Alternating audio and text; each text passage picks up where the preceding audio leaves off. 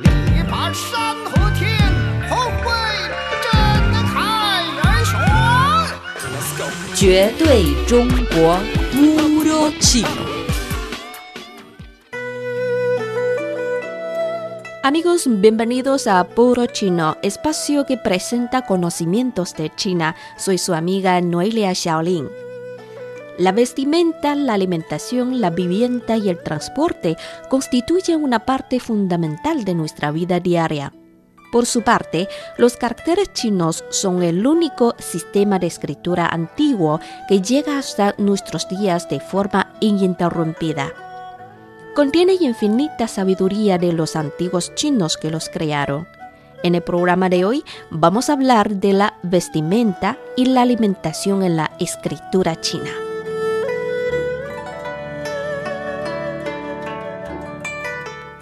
La ropa o vestimenta en idioma chino es y un carácter pictográfico. En las inscripciones sobre caparazón de tortuga, las inscripciones en las vasijas de bronce y xiaozhuan, este carácter era un vivo dibujo de una prenda de uso exterior de la antigüedad. La parte superior era el cuello, la parte inferior representa la propia prenda de vestir y los espacios vacíos a ambos lados eran las mangas. Ahora los chinos se refieren a la ropa en general como yishan, pero en la antigüedad eran dos palabras, porque los antiguos chinos usaban prendas largas con amplias mangas y faldas. Y se refiere a la prenda superior externa y shan se refiere a la falda. También había otro tipo de ropa que combinaba la prenda superior y la falda, es decir, shen y. Los pantalones no aparecieron hasta más tarde y se introdujeron en la sociedad china gracias a las tribus nómadas del norte. Estos pueblos nómadas vivían en llanuras y los pantalones resultaban más adecuados para montar a caballo. Las túnicas eran voluminosas e incómodas, pero los pantalones eran mucho más prácticos. La aparición de los pantalones fue una revolución en la historia cultural de la vestimenta china. Desde el momento de las inscripciones sobre caparazón de tortuga en la dinastía Shang, entre el siglo XVII a.C. y el siglo XI a.C., hasta la dinastía Qing de 1616 a 1911, existían diseños muy coloridos dentro del vestuario de la antigua China, pero básicamente respondían a la forma pintada de carácter y en realidad podemos decir que el estilo de y vestimenta o ropa determinó la tendencia de los atuendos chinos durante unos 3.000 años.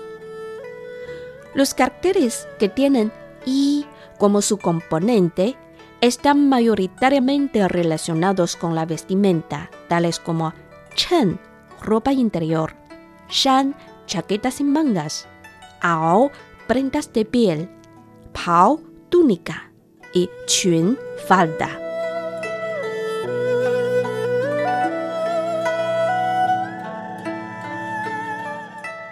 Amigos, están escuchando el programa Puro Chino, un espacio que presenta conocimientos de China. Seguimos con los caracteres vinculados con shi, comida o alimentación. Un refrán chino dice, Min yi shi wei tian la alimentación es la primera necesidad básica del pueblo. Los antiguos chinos adoptaron a los cereales como la base de su alimentación diaria.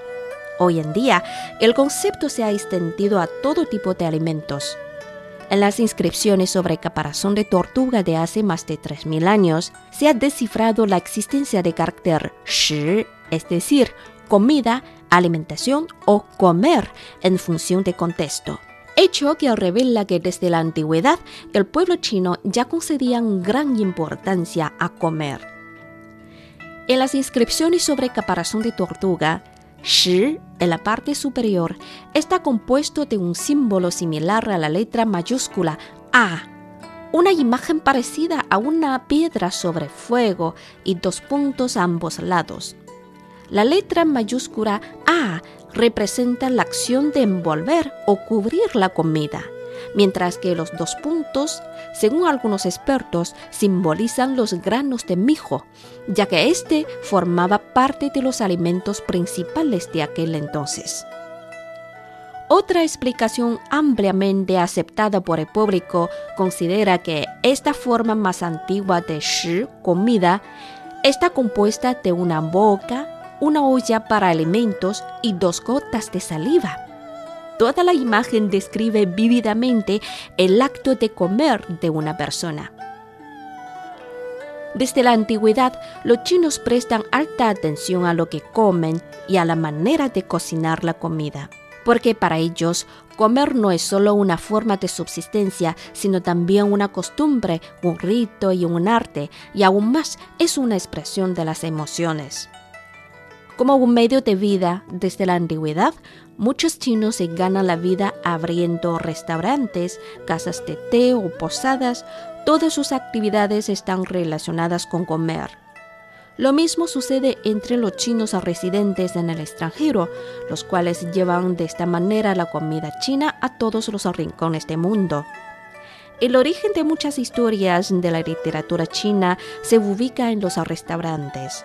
Y además, el pato laqueado Chen De, los panecillos de relleno de carne Kaupuli y muchas otras marcas consagradas de la comida de China gozan de reputación internacional. Como una costumbre, el comer forma un aspecto trascendental de la vida del pueblo chino durante todo el año. El primer día de la fiesta de la primavera se comen ravioles chinos. Medio mes después, es decir, para el día de la fiesta de los faroles, se preparan los albóndigas de arroz glutinoso yuan xiao.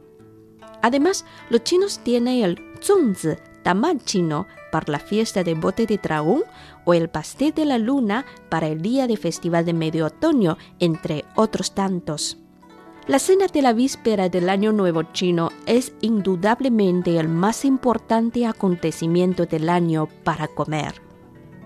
El comer es también un rito que acompaña la vida entera de los chinos, quienes celebran banquetes con motivos de nacimiento de un bebé, el cumplimiento de un mes y aniversario de bebé, la boda de los hijos, el cumpleaños de los abuelos, incluso el fallecimiento de una persona.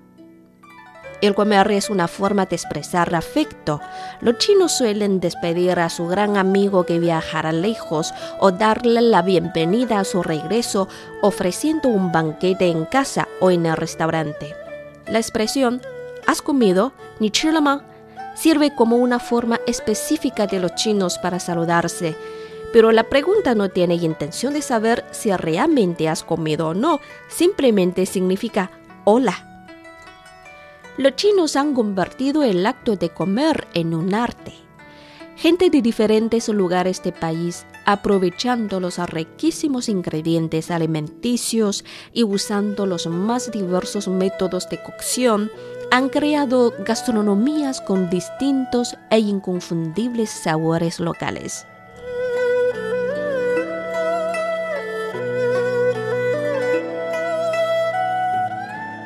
Bueno amigos, hoy hemos hablado sobre caracteres relacionados con y, ropa, vestimenta y shi, comida, alimentación. Para el próximo programa desvelaremos la sabiduría china antigua reflejada en los caracteres vinculados con chu, vivienda, y xin, transporte y viajar. Para más información visiten nuestra página web espanol.cri.cn. Noelia Shaolin agradece su compañía. Hasta la próxima ocasión.